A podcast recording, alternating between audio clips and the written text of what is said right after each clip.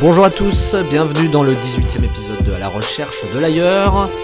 Aujourd'hui, euh, c'est un épisode un petit peu particulier, un épisode de style Inception, puisque c'est un podcasteur qui reçoit un autre podcasteur, en l'occurrence Yacine Scali, qui anime entre autres euh, le podcast dans la tête d'un COI. Euh, CEO. CEO plus exactement. Je travaille trop avec les centres de services partagés.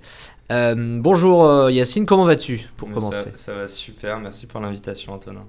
Et, Et- toi, comment vas-tu? Eh ben moi je vais très bien, très bien. Ce soir c'est les vacances donc tout, tout va bien. Plaisir.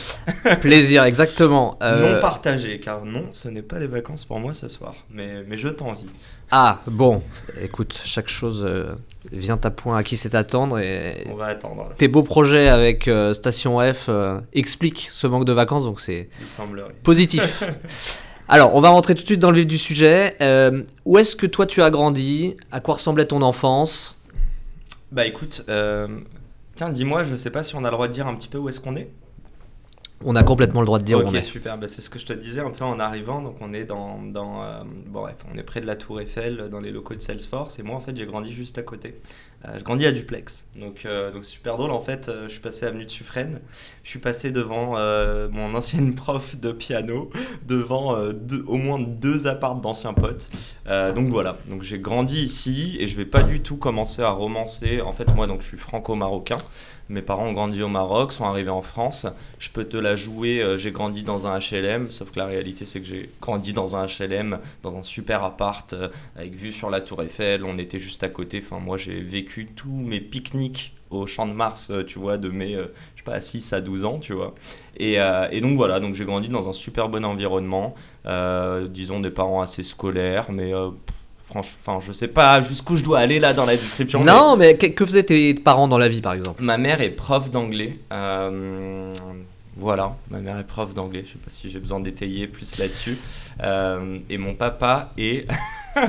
J'en rigole parce que je sais toujours pas ce qu'il fait. Il fait coach agile, mais disons, il a, il a fait euh, bah, de grandes études. Il est ingénieur de base et aujourd'hui, il a bifurqué euh, dans le monde très large du management. Mais on va pas faire un podcast là-dessus parce que là, je vais pas avoir beaucoup de réponses. Non. En revanche, ce qui est intéressant, c'est que tu as deux parents qui étaient déjà dans la transmission, sans faire de, de psychologie à, à deux francs six sous. Toi, tu. Ah ouais, clairement. Et c'est drôle, on n'a jamais parlé de ça, mais clairement, euh, je sais que mon père, son job, c'est quand même d'être presque coordinateur de, euh, si tu veux, dans, dans- il fait pas mal de gestion de projet, mais euh, il intervient sur différents projets. Euh, et ouais, je sais pas si c'est un médiateur, coordinateur, je sais pas comment dire, mais c'est vraiment de faire en sorte que euh, qu'il y ait les bons rouages. Là où ma mère, clairement, c'est de la retransmission. Euh, ouais, je sais pas si ça me vient de petit, parce que je te vois venir, hein, c'est par rapport au podcast que tu dis ça, mais euh, je saurais pas faire la corrélation, mais en effet, euh, ouais, mine de rien, euh, tous les métiers qu'on fait, je pense aussi à ma sœur. Euh, bon, mon petit frère est encore un peu plus jeune, mais il arrive, il arrive dans le monde professionnel prochainement. Et ouais, on est quand même assez humain. Je pense que ça, ça doit être dû à, bah, nous Marocains, on a quand même des grosses valeurs et tu vois de famille. On a beaucoup de rituels. Moi, je passais, tu vois, jusqu'à mes 12-13 ans, deux mois d'été là-bas. Et je te dis ça, ça me faisait chier. Désolé pour, pour mon langage. Mais, euh, et on y allait deux, trois fois par an. Donc, euh, donc voilà, je saurais pas trop l'expliquer. Enfin, j'ai jamais vraiment pris le temps d'analyser ça. Mais euh, ouais, on est beaucoup dans le partage. Enfin, comme je te dis, j'ai grandi dans une famille très aimante euh, qui, ouais, nous posait beaucoup de questions et euh, nous stimulait beaucoup. Donc voilà, petite dédicace à mes parents. Dédicace aux parents, dédicace à la curiosité, évidemment, qui fait partie euh, intégrante, je pense, de, de la mission de, de ton podcast. Clairement. Je crois que tu as fait une école de commerce. Ouais. et aujourd'hui, tu, tu es toi-même entrepreneur d'une certaine manière. Tu es aussi journaliste. Co- comment tu te vois? C'est une bonne question ça. Alors déjà, ouais, j'ai fait une école de commerce en France, mais avant ça, j'ai étudié 5 ans, euh, donc 4 ans au Canada, 1 an en Chine. Euh, pareil, côté business, enfin, je me suis cherché.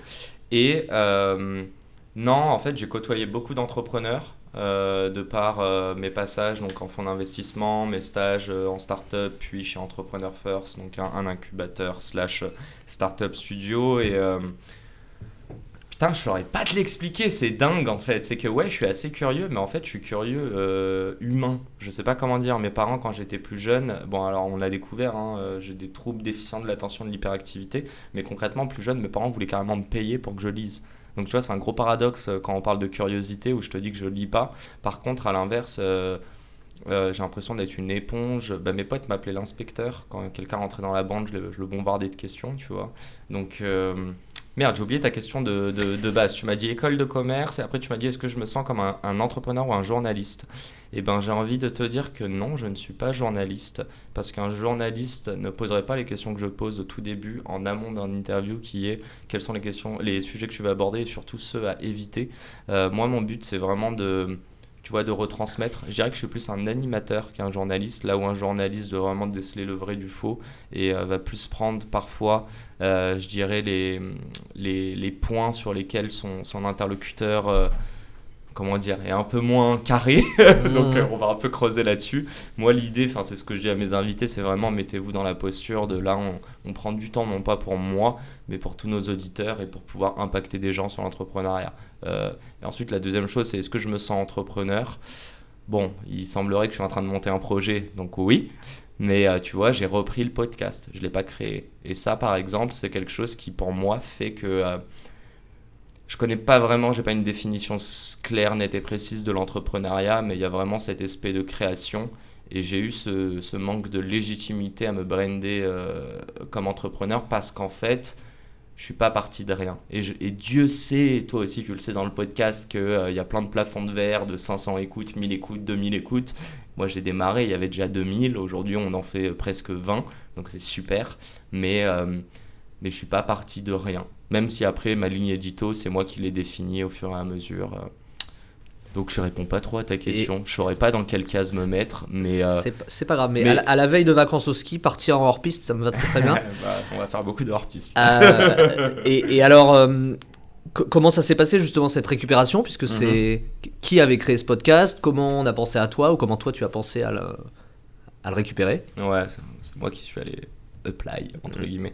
Non, en fait, euh, donc c'est Jean-Charles Curdali euh, que je salue, qui avait euh, plusieurs podcasts dans la tête d'un VC, donc Venture Capital. Ensuite, il a créé dans la tête d'un CEO, puis dans la tête d'un PM, Product Manager. Euh, et puis, euh, donc moi, je suivais sa newsletter. J'étais auditeur, d'ailleurs plus auditeur de dans la tête d'un VC que dans la tête d'un CEO.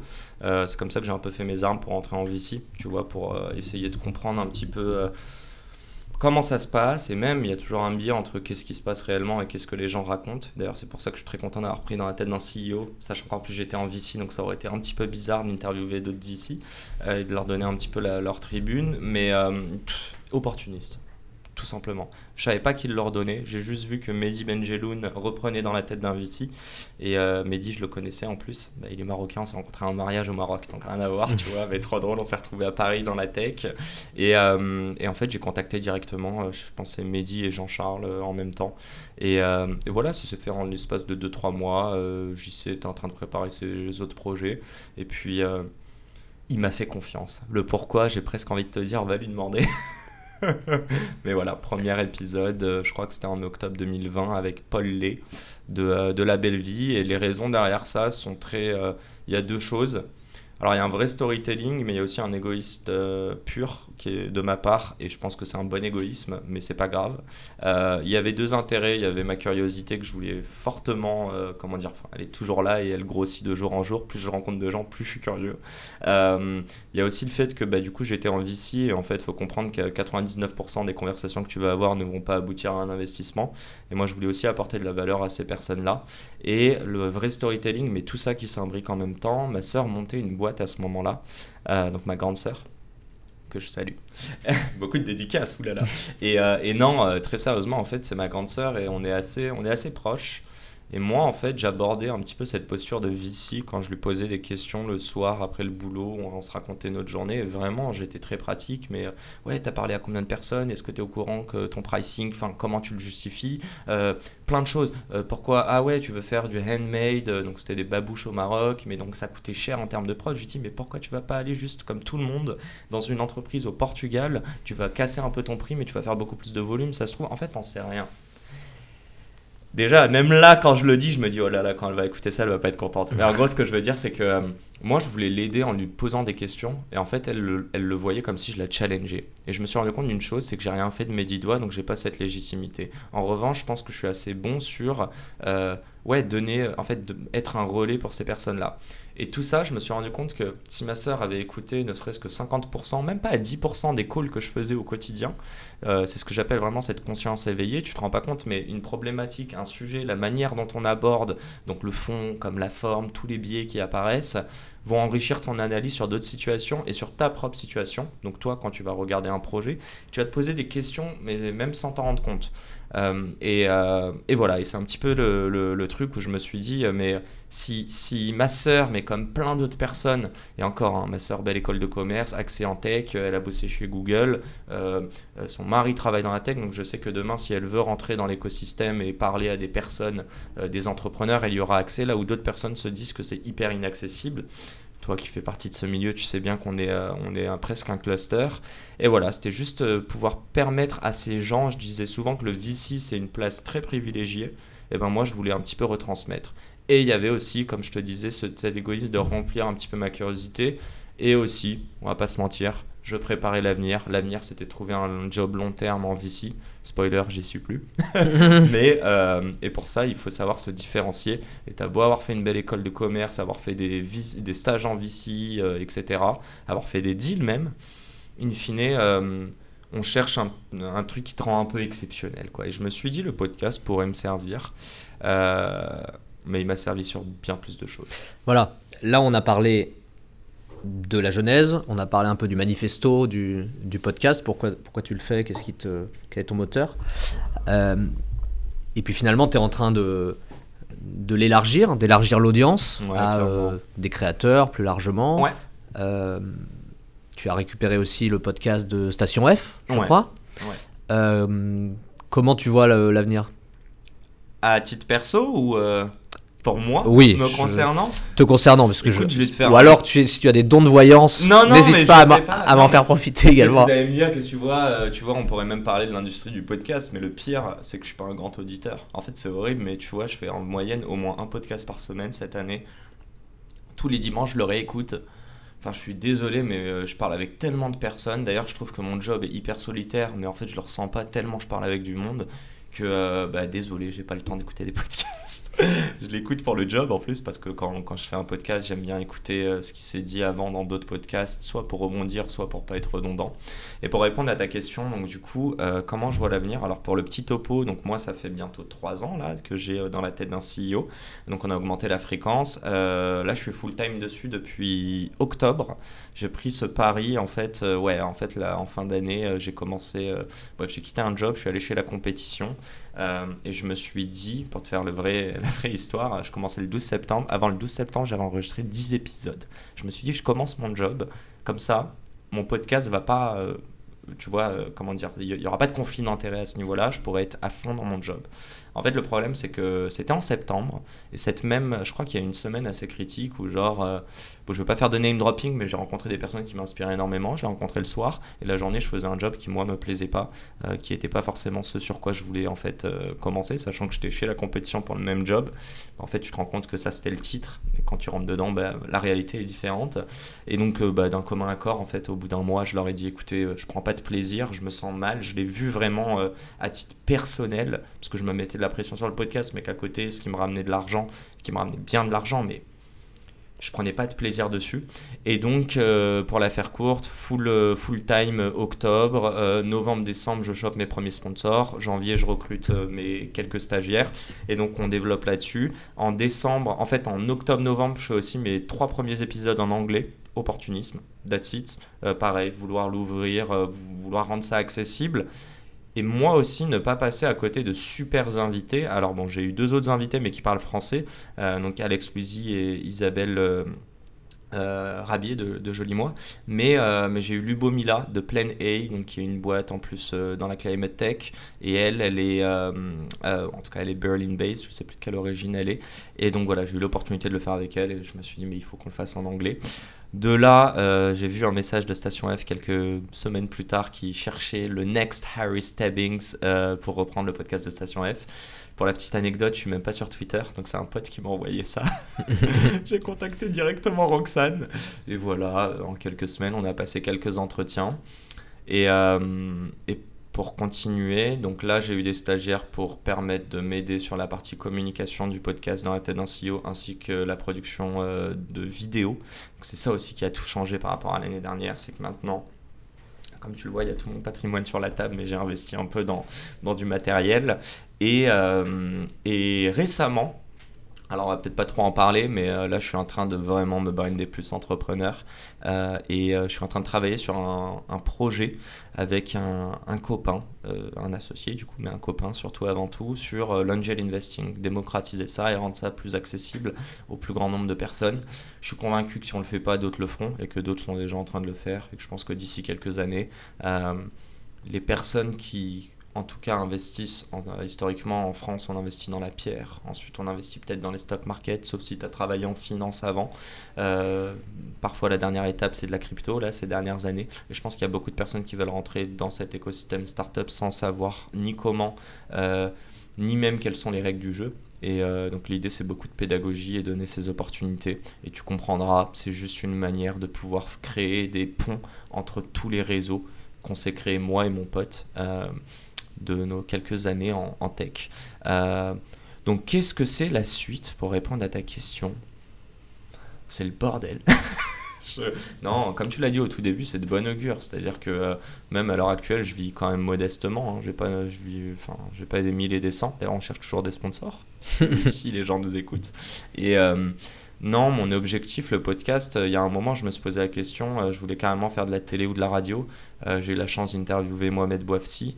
bon, il n'est pas encore sorti, mais il va sortir. J'ai interviewé Karine Guéoc aussi, donc elle qui est présentatrice du JT, mais qui aussi lance un album en hommage à Nina Simone. Donc c'est aussi tout ça, tu vois, c'est c'est vraiment suivre ta passion. ça, ça m'intéressait énormément.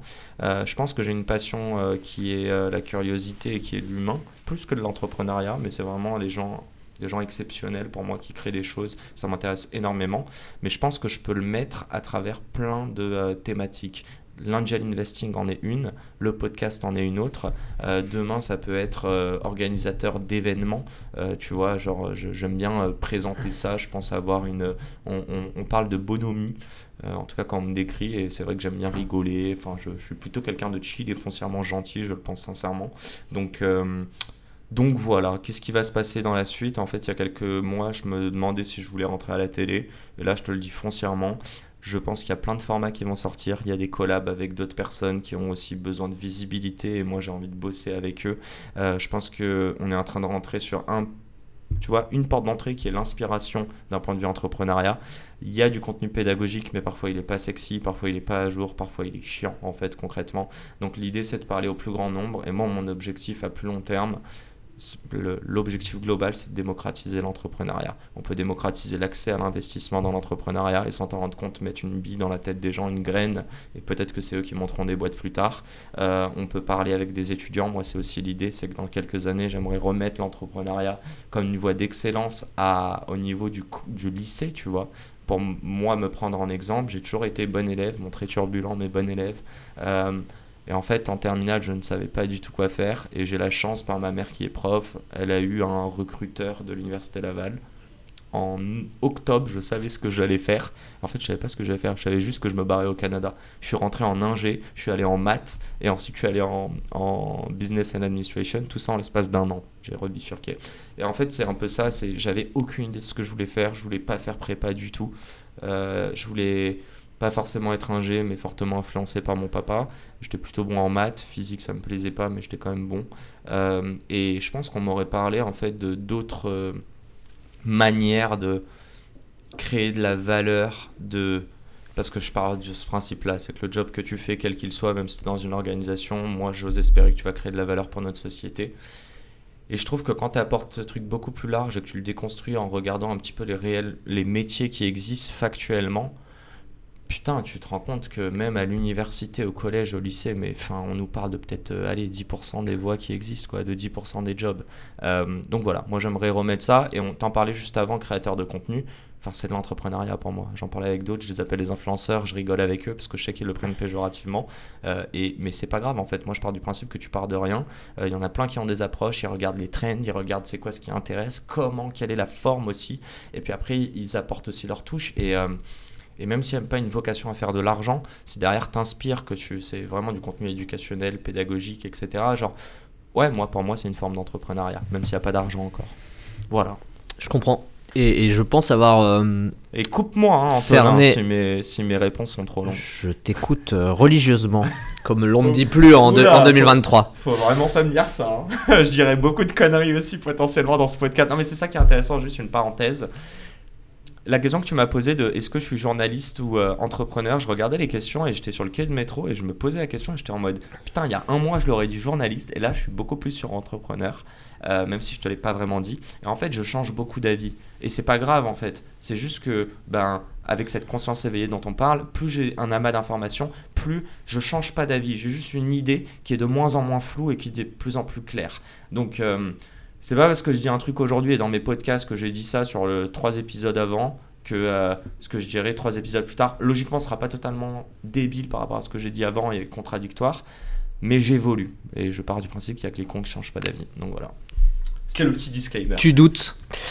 Et, euh, et c'est important. C'est vrai qu'aujourd'hui, on a parfois le sentiment que qu'on n'a pas le droit de douter, qu'il faut avoir des avis très tranchés, que la nuance n'a pas pas droit euh, d'existence. Euh, voilà, ce qui est une ce qui est une hérésie, évidemment. Clairement. Mais c'est intéressant ce que tu disais par rapport à l'orientation.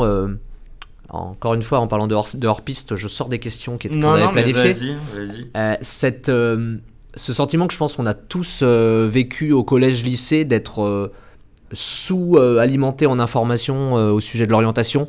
C'est-à-dire qu'en gros, on te dit fais du commerce, fais une filière scientifique, commerce, ça t'ouvre le, le plus de voies, mais derrière, qu'est-ce que ça signifie Et puis combien sont déçus après avoir fait prépa et rentrent en école de commerce et puis tu crées des prototypes, j'en ai plein des potes, hein, donc je dis pas que c'est ça, mais il y a des, des, des, des, des, des gens qui se disent je vais faire deux ans, parfois ils font euh, donc ils cubent, ils font trois ans de prépa pour entrer dans une école pour se dire c'était de la merde, c'est l'école, hein, ils le disent eux-mêmes. Mmh, oui, ils n'ont rien appris. ben ouais, j'ai été tellement stimulé intellectuellement pendant trois ans avec des objectifs surhumains que j'arrive dedans, je suis déçu. Mais tu m'étonnes qu'ils sortent de là et que c'est parfois des, des profils, enfin, qui pour moi, euh, c'est pas des gens avec qui j'ai envie de parler parce que euh, ils ont envie d'aller tout défoncer, qu'ils estiment que c'est les meilleurs, etc. Mais en fait, c'est pas de leur faute, c'est le système. Et tu parlais juste, je t'ai interrompu, excuse-moi, mais tu parlais de l'éducation et on parle du fait que, euh, je sais pas, on parle d'école d'ingé, on parle aussi de médecine, etc.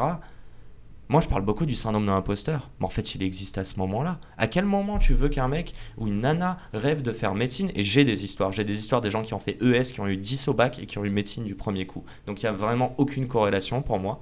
Mais obligé d'avoir fait S et d'avoir, euh, je sais pas, un 14-15 de moyenne dans les meilleures matières. Et même avec ça, on te dit, il y a moyen que tu pas médecine la première année.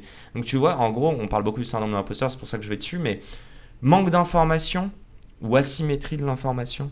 Euh, pour moi, le manque de l'information, c'est pas juste, euh, tu vois, on, les épaule pas assez, c'est vraiment, on ne parle pas avec les vraies personnes qui ont accédé à médecine, qui sont en médecine ou en ingé en école de commerce, etc.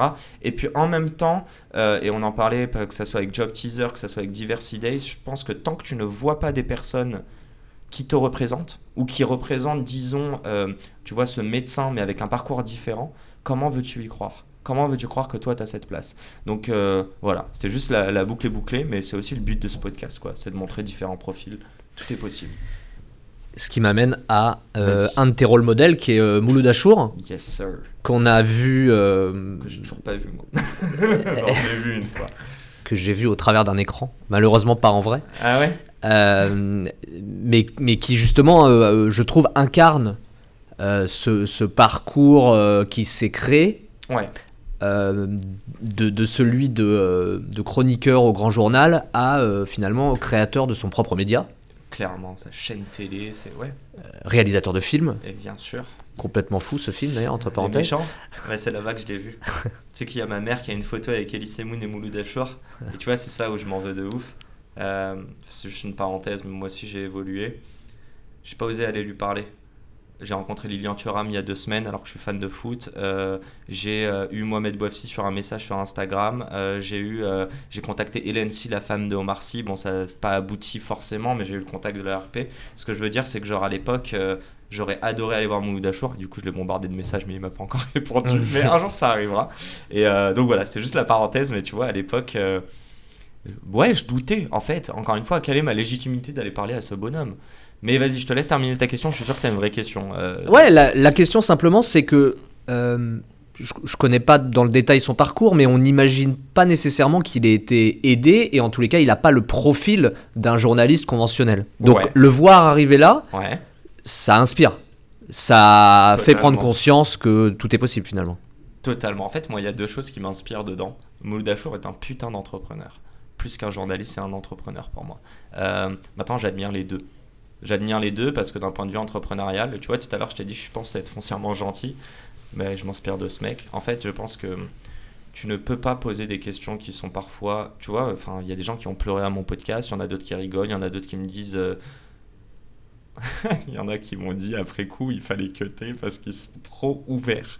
C'est énorme pour moi ça. Et quand je vois Mouloud Achour, et je vais même pas dire par rapport, parce qu'il a aussi beaucoup de. Enfin, pense beaucoup aimé dans, dans l'écosystème un peu street, euh, urbain, comme on appelle aujourd'hui.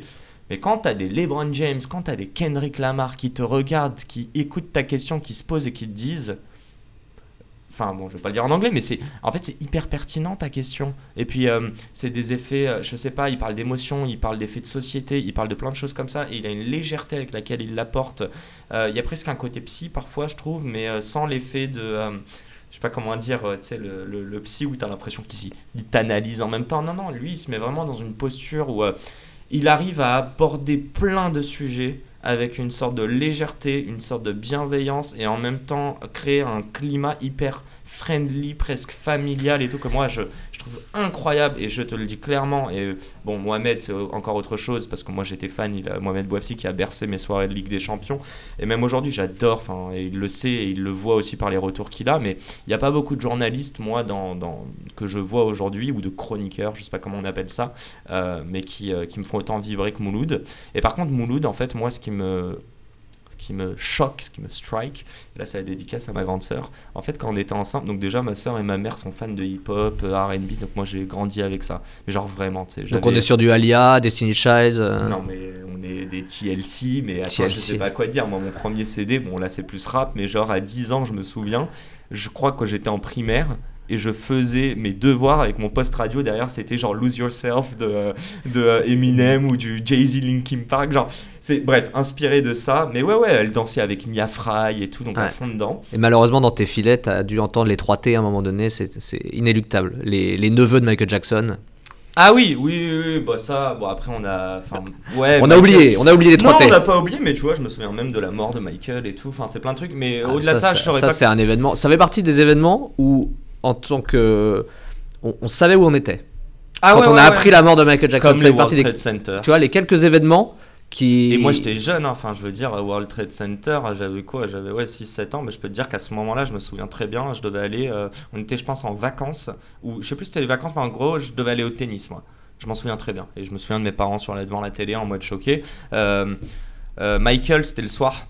Mais je me vois moi, en plus on était sur Facebook, et du coup je me revois euh, commencer à, à partager les, euh, tous ces sons. Euh. Enfin moi j'étais fan, je pense que c'était Black or White ou Smooth Criminal, They Don't Really Care About Us, tu vois c'est vraiment ces sons-là. Bref, passons, on n'est pas sur, sur ça, mais en gros ce que je veux expliquer c'est que on était des fans de MTV, on regardait beaucoup MTV, MTV Rap, donc très côté urbain. Encore une fois, plus ma mère. Mon père, c'est les Doors ou alors des musiques marocaines. Donc on n'est vraiment pas dans le même délire. Mais mon frère écoute un peu du rock. Et en gros, Mouloud Achour était avec, euh, avec Shai, je crois que c'est ça, et il présentait Sheikh Tambouti. Et Mouloud, même, euh, enfin, je lui dis, mais je pense que même, je sais pas s'il m'écoute, bon, je peux pas être méchant, mais même physiquement, il ressemblait pas à ce qu'il est aujourd'hui, etc. Je pense que même euh, dans la dans la manière dont il animait ça, j'étais petit, hein, je me souviens plus, mais il y a un côté où c'était du divertissement et quand je vois, donc entre ça, ensuite tu as parlé du Grand Journal, de Canal, et puis derrière de créer euh, Click qui devait être une émission qui est devenue carrément sa chaîne. Là, ils sont revenus sur une émission, mais il a vraiment, enfin, il a eu sa chaîne à la TNT, la TNT ou autre, mais enfin, c'est ouf. Moi, je trouve ça ouf. Euh, je suis allé voir des gars en stand-up. Déjà, il a, il a propulsé pour moi. Je sais pas s'il s'en rend compte. Bah, il le sait avec un Roman, pareil, un Redouane Bougaraba, que d'ailleurs, je préfère beaucoup plus moi en spectacle que à la télé. Donc, c'est assez drôle. Là où Roman, moi, je l'ai découvert à la télé et je trouve qu'en sortant de ses. Euh, euh, je suis allé voir en spectacle, j'adore aussi, mais en sortant de ses chroniques je sais pas, il le dit quoi. Je pense qu'il a 40 piges dans sa tête. Le mec, il a tellement vécu de choses qu'il euh, y a un côté très philosophe. Et d'ailleurs, c'est ça que je voulais dire aussi dans mon podcast, c'est que euh, je me rends pas compte, mais euh, je crois qu'il y a beaucoup de psycho sans que j'ai jamais vraiment mis un mot dessus. C'est ça qui m'intéresse foncièrement, je pense. C'est plus comment tu as vécu la chose, tu l'as imprégné, comment tu as rebondi, plutôt que factuellement qu'est-ce que tu as fait. c'est pour ça d'ailleurs que je dis souvent ce podcast, c'est pas sur une, une, masterclass de comment aller chercher vos premiers clients.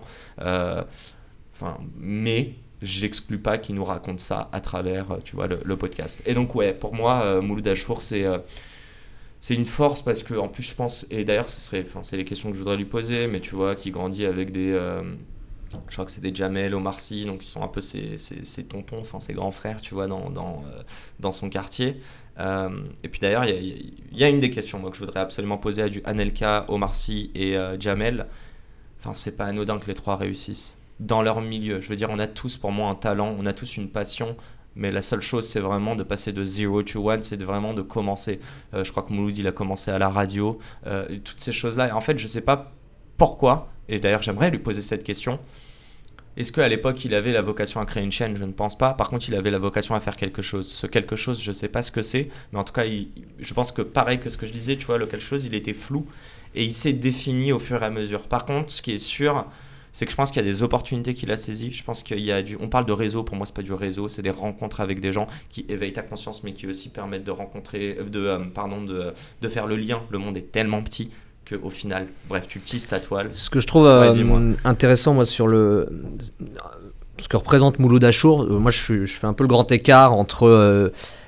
les, les, cultures traditionnelles, la vie politique. moi, je lis le, le JDD le, le week-end, j'écoute France Inter, etc. Et en même temps, euh, j'écoute euh, Joule, j'écoute tous les artistes, euh, Maître Gims, big up à mon fils qui va avoir 10 ans, et, énormément de rap, mais enfin tout type de musique. Et donc je fais ce grand écart, et je trouve que Mouloud Achour, il incarne parfaitement bien le, la noblesse de la culture pour réconcilier euh, les générations. Et c'est ça qui manque aujourd'hui, et lui il l'incarne très bien. C'est-à-dire qu'il va aussi bien recevoir une Isabelle Huppert, un Vincent Cassel, que interviewer Libron ou, d'autres. par les, les, chroniqueurs autour de la table, je trouve. Et, ça représente cette variété de culture. Et, également. Et ça, je trouve que c'est, c'est hyper important parce qu'on est constamment en train d'opposer un petit peu les générations.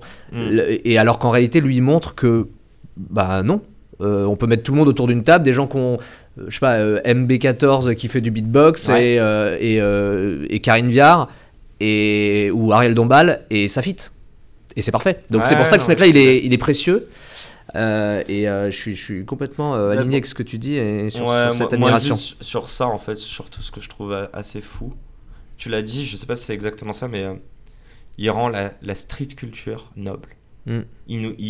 j'ai envie de dire nous, parce que même moi, je, suis imprégné de cette culture. C'est pas pour autant que. Les années 90, ça a démarré, donc moi j'étais ado, hein, c'est le début. Ouais, mais tu vois, les gens, on va, tu vois, je reprends le truc de HLM. Tu vois. Moi, je peux pas dire que j'ai grandi sur un, dans un HLM, mais factuellement, c'est un HLM. Hein. Ça appartient à la vie de Paris, etc. Mais je, je suis pas à plaindre et pourtant je me suis imprégné de cette culture j'ai grandi dans un melting pot enfin je veux dire donc euh, tu as compris qu'on a grandi à duplex dans mon dans littéralement bah, je faisais du stand-up j'en ai fait un sketch mes deux meilleurs potes c'était Mohamed et Jean-Baptiste. Et ils se reconnaissent hein. Mohamed Guedoui Jean-Baptiste Pondaven euh, ils existent. On était ensemble en primaire collège lycée etc et ce que je veux dire c'est que genre on a grandi dans ce melting pot et euh, je peux te dire, hein, Jean-Baptiste, il avait un poster de, euh, de Sarko dans sa piole et on se foutait de sa gueule. Non, mais attends, écoute. Mais on écoutait Diam, c'est Cynic et Sniper ensemble. Donc c'est ça en fait que je veux dire, c'est que c'est pas des cases quoi. Et je sais pas, on va pas parler de politique parce que évidemment, même moi politiquement, je voterai toujours plus pour du social que de la politique, alors que je pense qu'autour de moi, on va plus voter pour, euh, enfin que de l'économie, je veux dire. Euh, bon, faut croire que je paye pas encore assez, euh, assez d'impôts, mais passons. Mais, mais ouais, non, encore une fois, je trouve qu'il a servi beaucoup de personnes. je suis sûr qu'il y en a qui vont le critiquer, mais moi, je pense qu'il a servi la la culture urbaine globalement.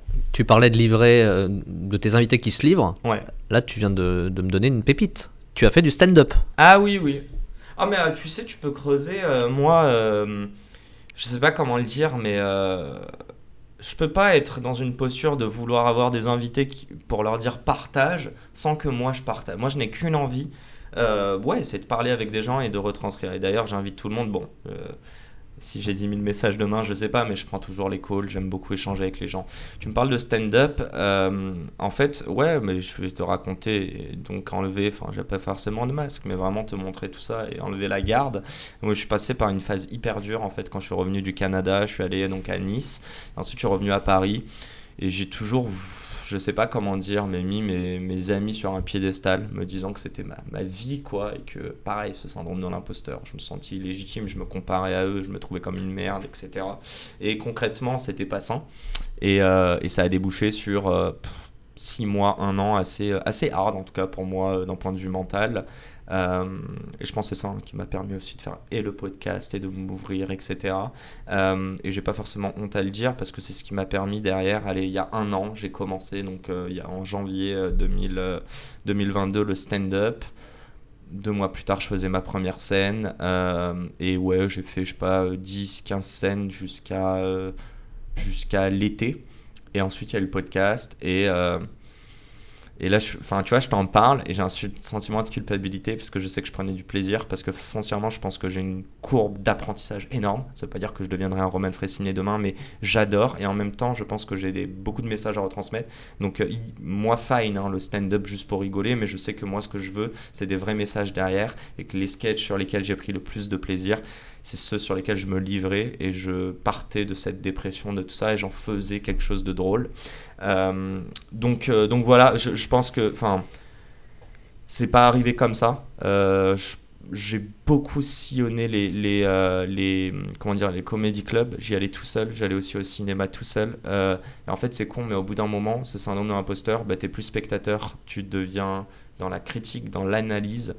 Et partez juste du principe que si vous pensez que vous, vous auriez fait différemment, bah, c'est que vous êtes déjà en train de vous projeter. Et moi, à partir de ce moment-là, je me dis, vas-y, fais-le. Et c'est hyper drôle. Je fais une, enfin, plein de, plein de parenthèses. Mais hier, je suis allé voir euh, The Fa- Fablemans, euh, donc le dernier film sur Spielberg. Spielberg, hein.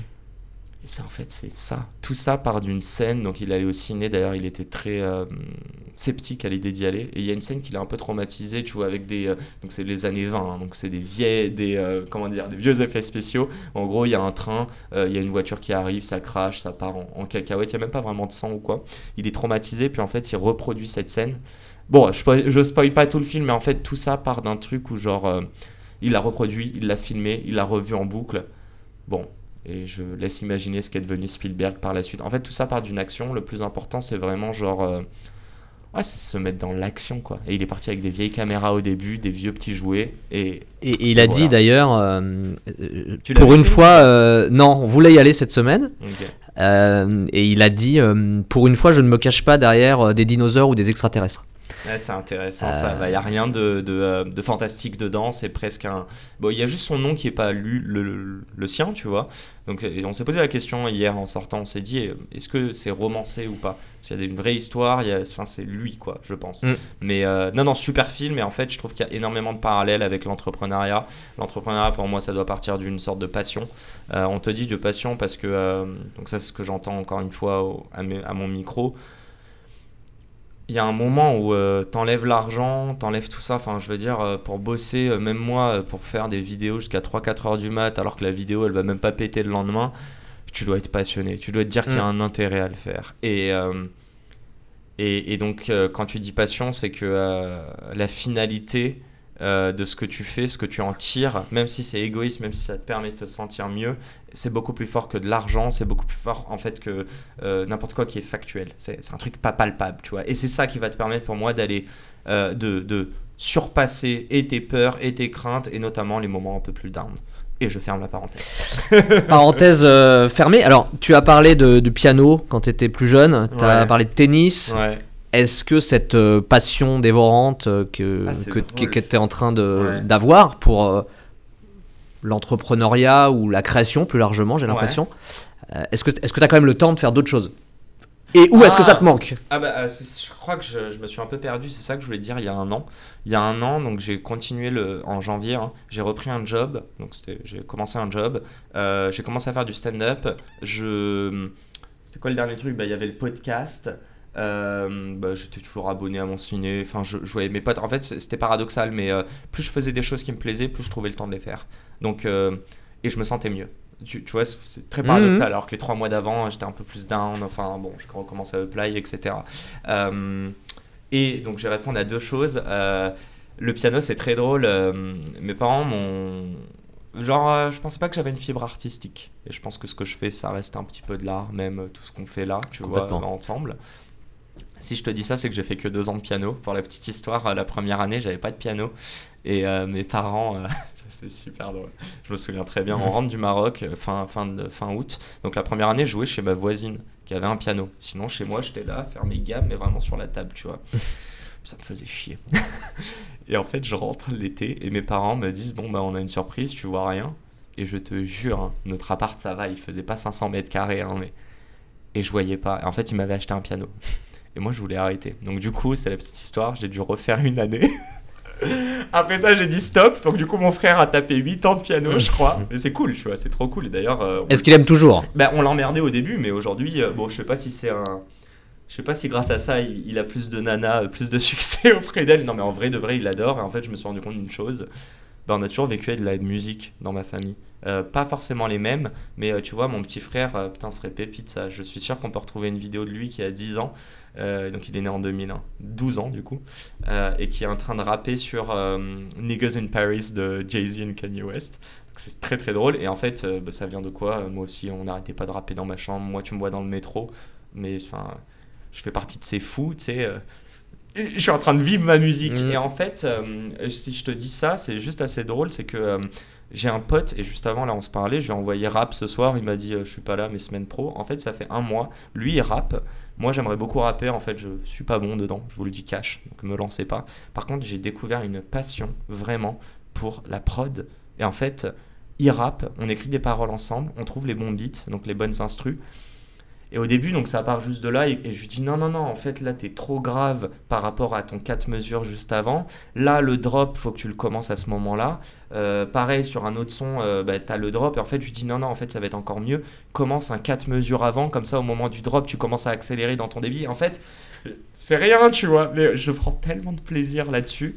Euh, que, euh, ouais, il y a ce côté artistique. Et pour répondre à ta question, ouais, je prends, je prends le plaisir, je prends du temps. Il y a, ça fait deux ans, j'ai commencé à faire une collection de vinyles.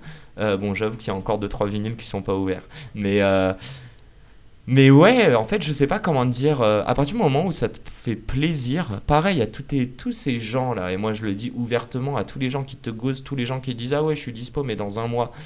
Ben en fait, ils ont pas envie de te voir. Moi, je te le dis foncièrement. Et donc, il y a au bout d'un moment, moi, c'est l'erreur que j'ai faite, c'est d'aller courir. Et puis, moi, je te suis, suis-moi, je te fuis. Et je suis devenu, euh, putain, euh, un mec où je me rends compte que quand ils recevaient un message de ma part, ces gens-là, c'était presque, putain, fais chier, quoi. Comment je vais pouvoir euh, me sortir de là? Hmm. Donc, au début, c'est je réponds gentiment. À la fin, je te réponds même plus. Mais t'imagines le sentiment de rejet que tu reçois? Moi, c'est vraiment ça qui m'a fait le plus de mal. Et je me rends compte aujourd'hui que, ben, euh, non. Si ça te fait plaisir, tu prends le temps. Et à l'inverse, moi, je sais qu'aujourd'hui, je ne m'oblige plus. Euh, tu vois, ma famille est très famille. Moi, je le suis, mais euh, différemment. Genre vraiment différemment. Bah, le week-end dernier, on m'a encore, ça fait toutes les semaines, euh, que ça soit ma soeur, mon petit frère, ma... on va se retrouver, on fait un déjeuner. Non, non, non. Bon, moi, je suis pas du matin déjà. Mais passons. Bah non, je me protège en fait. Je préfère ne pas y aller et, euh, et, et, et ne pas niquer aussi leur après-midi plutôt que y aller. Et là, je peux te le dire, j'y suis allé le week-end dernier, c'est pas grave, tu vois, mais il y a eu deux trois petits trucs et euh, ça m'a, j'ai fait un effort. C'est à deux heures, euh, je me tape deux heures aller-retour. J'y vais sur place, j'attends un truc, mais ils attendent quelque chose et puis au final, j'arrive pas à leur donner, etc. Et c'est pour ça que je te dis genre, ouais, mieux vaut prévenir que guérir. Je sais que mes parents, on se voit, on est, eh, on est quand même très proches, on s'appelle tous les deux jours. C'est, eh, c'est- c'est le Maghreb, hein. donc euh, pour le commun des mortels en France, euh, je vous rassure, on est très famille, mais parfois un peu too much pour moi, tu vois. Donc c'est juste ça, c'est juste dire, euh, le temps c'est pas une question. Pour moi, le temps tu le trouves. Et il y en a plein qui me demandent, ouais, non non, ça te fait pas chier le dimanche de monter tes podcasts? Oui, ça me fait chier. Moi, je vous le dis clairement. Moi, ce qui m'intéresse, c'est d'enregistrer, c'est pas de publier, c'est pas de faire ce qui est en post prod, etc. Mais parfois déjà, ça me fait plaisir, je réécoute très souvent je me déteste. Il faut le savoir, je déteste ma voix, je mets un filtre dans ma tête, etc. Je crois que c'est plutôt sain hein, de, de ne pas s'apprécier. parce Ouais, ouais, et puis bizarrement, on me dit, oh, ça va, t'as une bonne voix. Donc je suis en mode, allez, très bien. Mais franchement, m'écouter, alors en rappant, je te la ferai même pas écouter, mais voilà. Et, euh, et non, juste pour terminer là-dessus, on me dit, ouais, mais comment tu trouves la voix? Et je leur dis, mais en fait, c'est simple.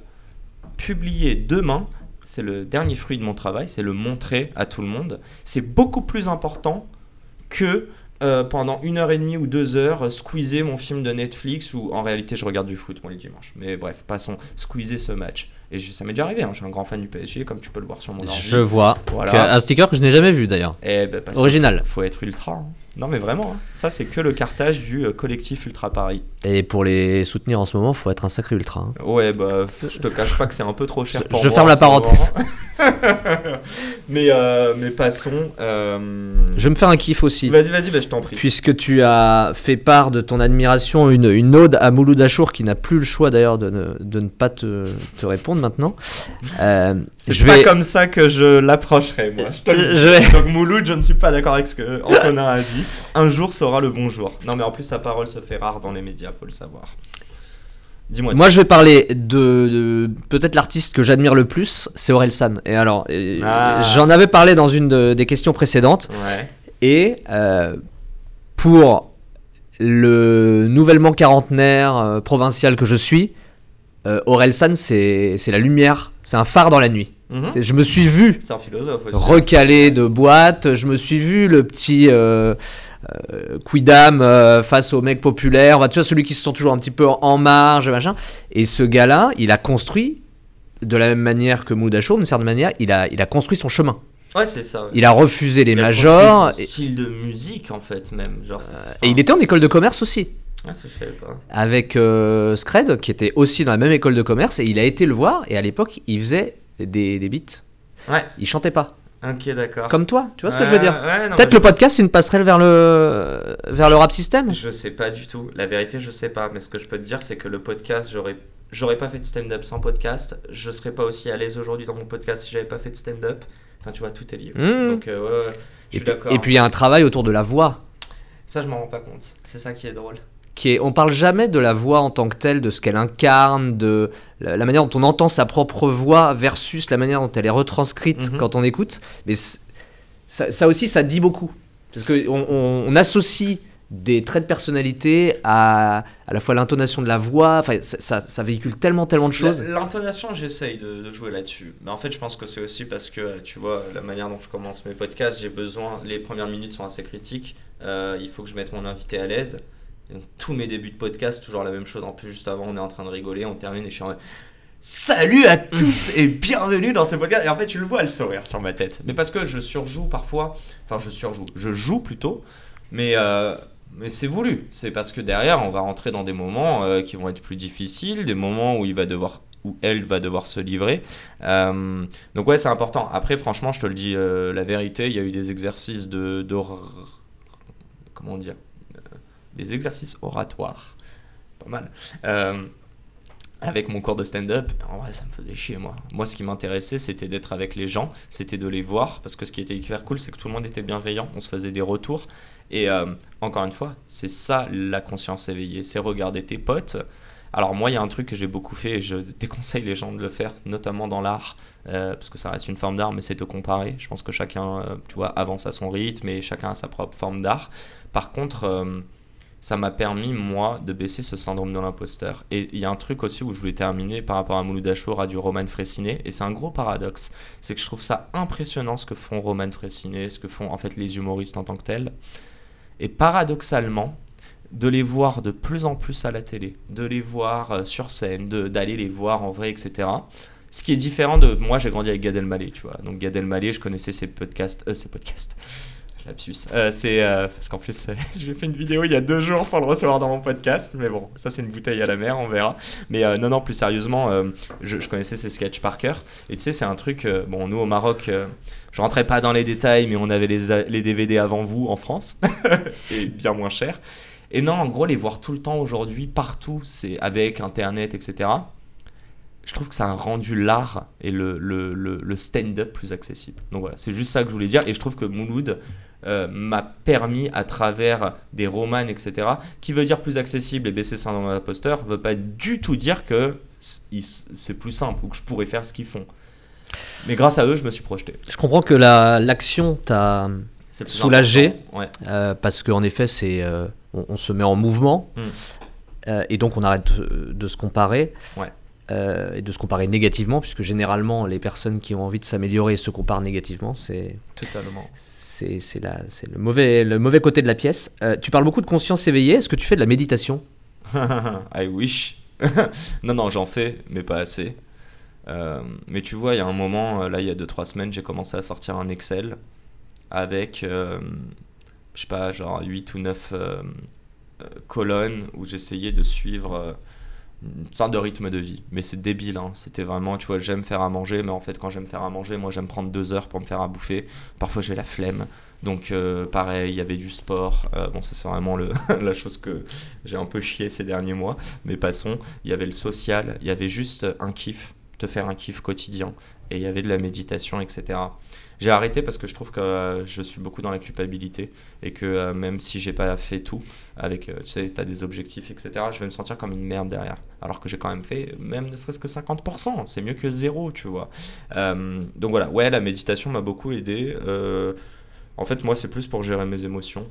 J'ai un amas d'émotions qui, enfin, je suis hypersensible et donc du coup, parfois, et c'est ce que je raconte aussi euh, par rapport à ma famille, c'est pas contre eux, tu vois, mais il y a un truc, c'est un peu comme une fleur où tu sais, tu la touches et elle se referme, je sais plus quelle fleur c'est, mais euh, ouais, il y, a- il y a des choses comme ça qui me, qui me prennent aux tripes, euh, que je saurais pas expliquer et que je ne sais toujours pas expliquer. Et donc euh, l'idée, c'est d'un peu mieux, bah, déjà, mieux les gérer et mieux les voir venir. Donc ouais, il y a un peu tout ça, mais la vérité, c'est que j'en fais pas assez. Tu sais ce que dit Orelsan dans une de ses chansons Non. Je fais des montagnes de trucs anecdotiques. Je Ouais. connais la dépression qui frappe les comiques. Ouais, c'est pas mal. Voilà. Euh, des, des- des citations d'Orelsan, je pourrais en, Il y en a plein. évoquer. Tu euh, vois, moi je suis pas un plus grand fan. En fait, j'aime pas trop la manière dont euh, c'est sa voix. Je l'aime pas trop. C'est bizarre, hein. C'est je- étonnant, hein, parce Ouais. qu'en effet, il n'a pas une voix.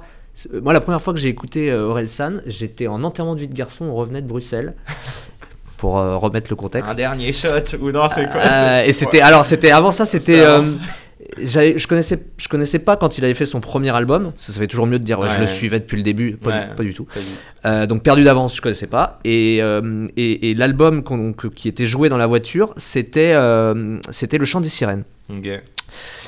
Et je me suis dit, l'histoire était dingue. Donc l'histoire de cet artiste qui en gros s'est fait bouffer par le Star System et qui a, bah, euh, voilà, euh, a fait les mauvais choix, a pas su se remettre en question et s'est fait dépasser par la concurrence. Et les, les paroles étaient, étaient incroyables, mais la voix, elle me, elle me gênait.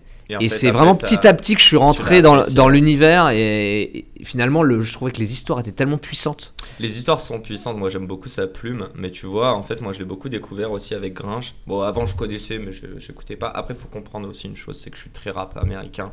Euh, Jusqu'à mes 13-14 ans, j'étais très rap français. Après, j'ai bifurqué. Genre vraiment, le dernier rap français que j'adorais, c'était euh, Kerry James, euh, Le combat continue, partie 3 pour les, pour les vrais.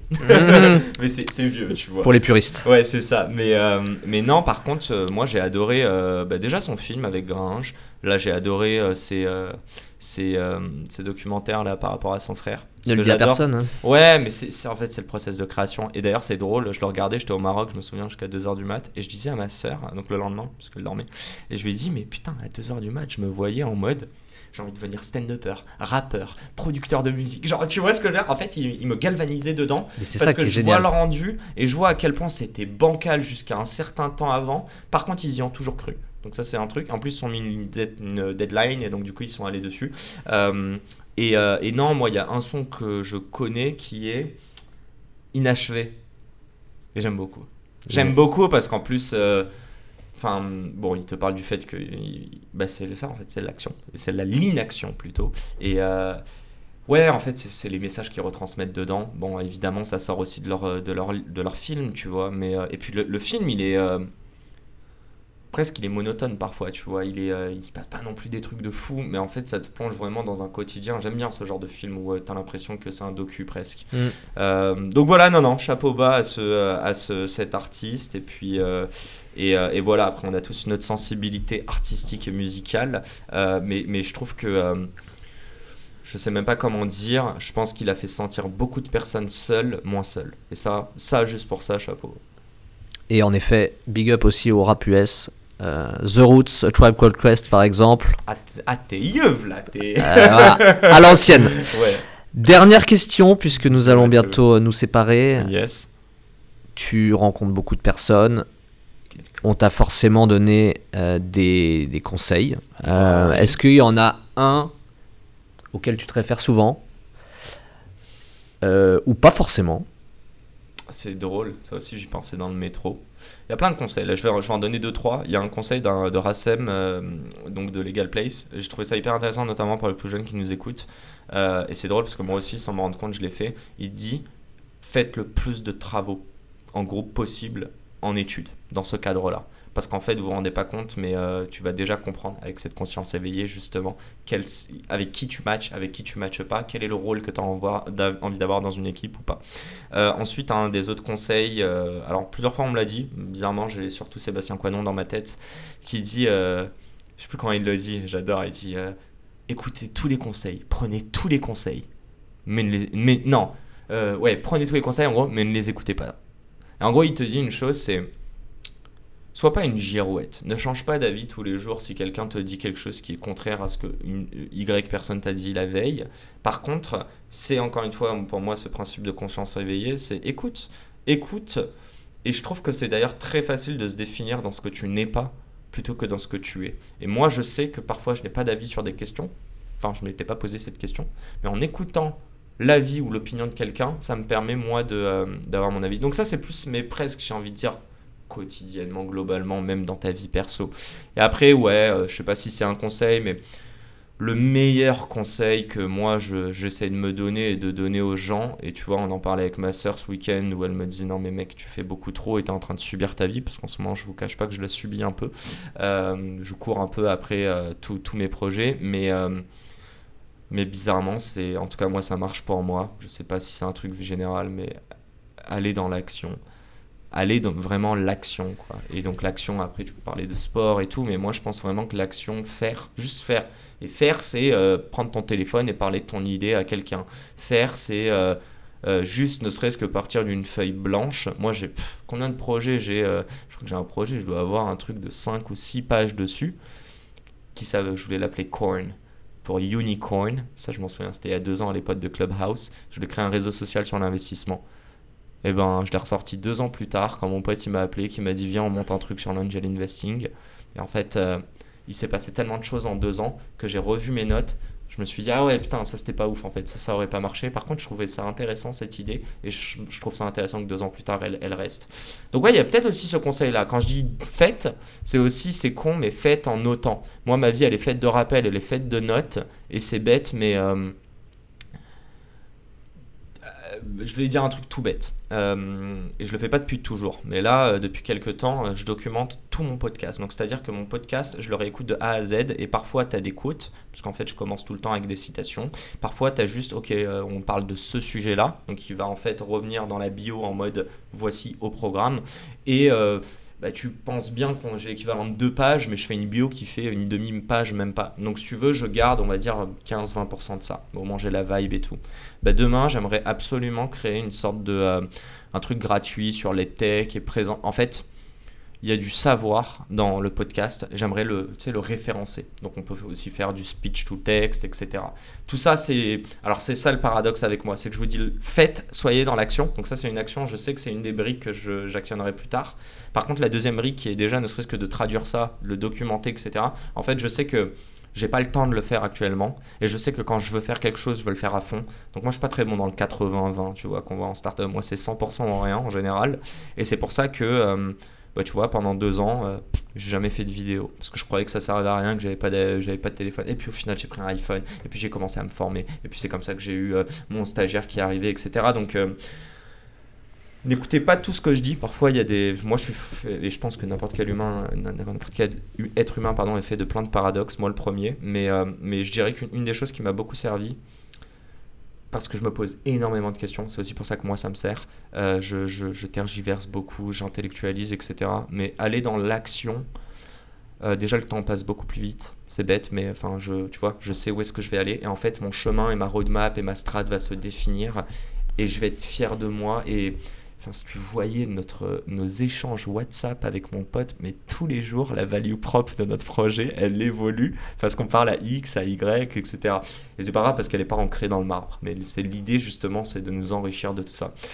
Donc on va terminer là-dessus. Enfin en tout cas moi je vais terminer sur ce conseil-là, mais c'est vraiment euh, faites avant de penser que vous ne pouvez pas le faire ou avant de penser que vous n'êtes pas légitime ou que c'est trop compliqué, etc. Euh, et très souvent, et j'ai presque envie de le dire sur de la deep tech, sur des startups, oui c'est compliqué, mais bizarrement le plus compliqué c'est la première marche que tu mets. Donc c'est Parfois, c'est aller parler à des potentiels clients. T'es même pas sur le produit. T'es même pas avec des galères de oh là là, on a une maintenance avec le site qui a craché pendant 24 heures. Et genre, ça, ça va arriver plus tard. Et entre guillemets, j'ai envie de dire, c'est des bons problèmes. Parce que ça veut dire que tu impactes des clients. Donc, ça veut dire que tu as des clients. Donc, c'est ça qui est cool. Mais le plus important pour moi, c'est genre, euh, à partir du moment où tu as passé cette première étape où on, fait, on parle souvent de zero to one, de passer d'une feuille à ne serait-ce qu'un call to action, hein, une action, tu vois, faire un call, des recherches et tout, euh, mettre ça à l'écrit sans t'en rendre compte, tu es déjà en train de te projeter. Euh, et logiquement, le soir, quand tu es dans ton lit, dans tes rêves, en fait, ça cogite et tu penses déjà à la suite. Et je trouve que ça, euh, en fait, c'est te lancer sans réaliser que tu t'es déjà lancé. Et d'ailleurs, on va terminer là-dessus. Inception, on avait dit, c'est le podcast d'Inception. Je trouve ça ouf, c'est que là, ça me fait penser. Je pose souvent la question, et alors, mais factuellement, quand est-ce que tu t'es dit je vais me lancer, etc. Et puis en fait, il y en a plein qui sont encore en job, et qui commence à faire des calls. Il dit bah un jour on a quitté notre boîte et on s'est lancé. Bah ouais mais en fait il y avait déjà eu deux mois de taf, il y avait eu une trentaine de calls, il y avait une feuille de route, tu avais déjà parlé avec des partenaires potentiels. Et en fait sans t'en rendre compte tu t'es lancé. Et souvent ils me disent sans m'en rendre compte. Donc c'est ça en fait qui est intéressant, c'est qu'ils l'ont fait par curiosité. Et que de la curiosité est née une sorte de passion euh, pour résoudre un problème X. Et, euh, et, je vous le souhaite à tous un, un projet à plein de succès. Eh bien merci Yacine, pour euh, le temps que tu m'as dédié et pour cette ode à la passion qui est euh, encore euh, une fois le meilleur moyen de profiter de cette belle vie. Ben, mais, tu vois, on n'avait pas défini la passion, mais, mais je crois que c'est assez naturel que ça ressorte. Merci à toi en tout cas, Antonin, de, de l'invitation et puis j'espère que que ça va inspirer les gens. Et, euh, n'hésitez pas, enfin, tu peux donner mon contact avec grand plaisir. Euh, si je suis curieux, c'est pas que pour du taf, c'est aussi humainement. Donc euh, contactez-moi et papotons. Merci encore, plein de force pour tes projets. Merci. bye. Bye bye. Merci beaucoup d'avoir écouté cette interview. Si vous souhaitez m'envoyer un message ou bien si vous pensez à une personne que vous souhaiteriez que j'interviewe, n'hésitez pas à m'écrire sur LinkedIn ou à l'adresse email recherche de à gmail.com. Si le podcast vous a plu, vous pouvez lui donner la note de 5 étoiles sur Apple Podcast, cela m'aiderait beaucoup à gagner en visibilité. Vous pouvez aussi vous abonner à la newsletter hebdomadaire Substack Viens voir ailleurs. Encore merci et à très bientôt.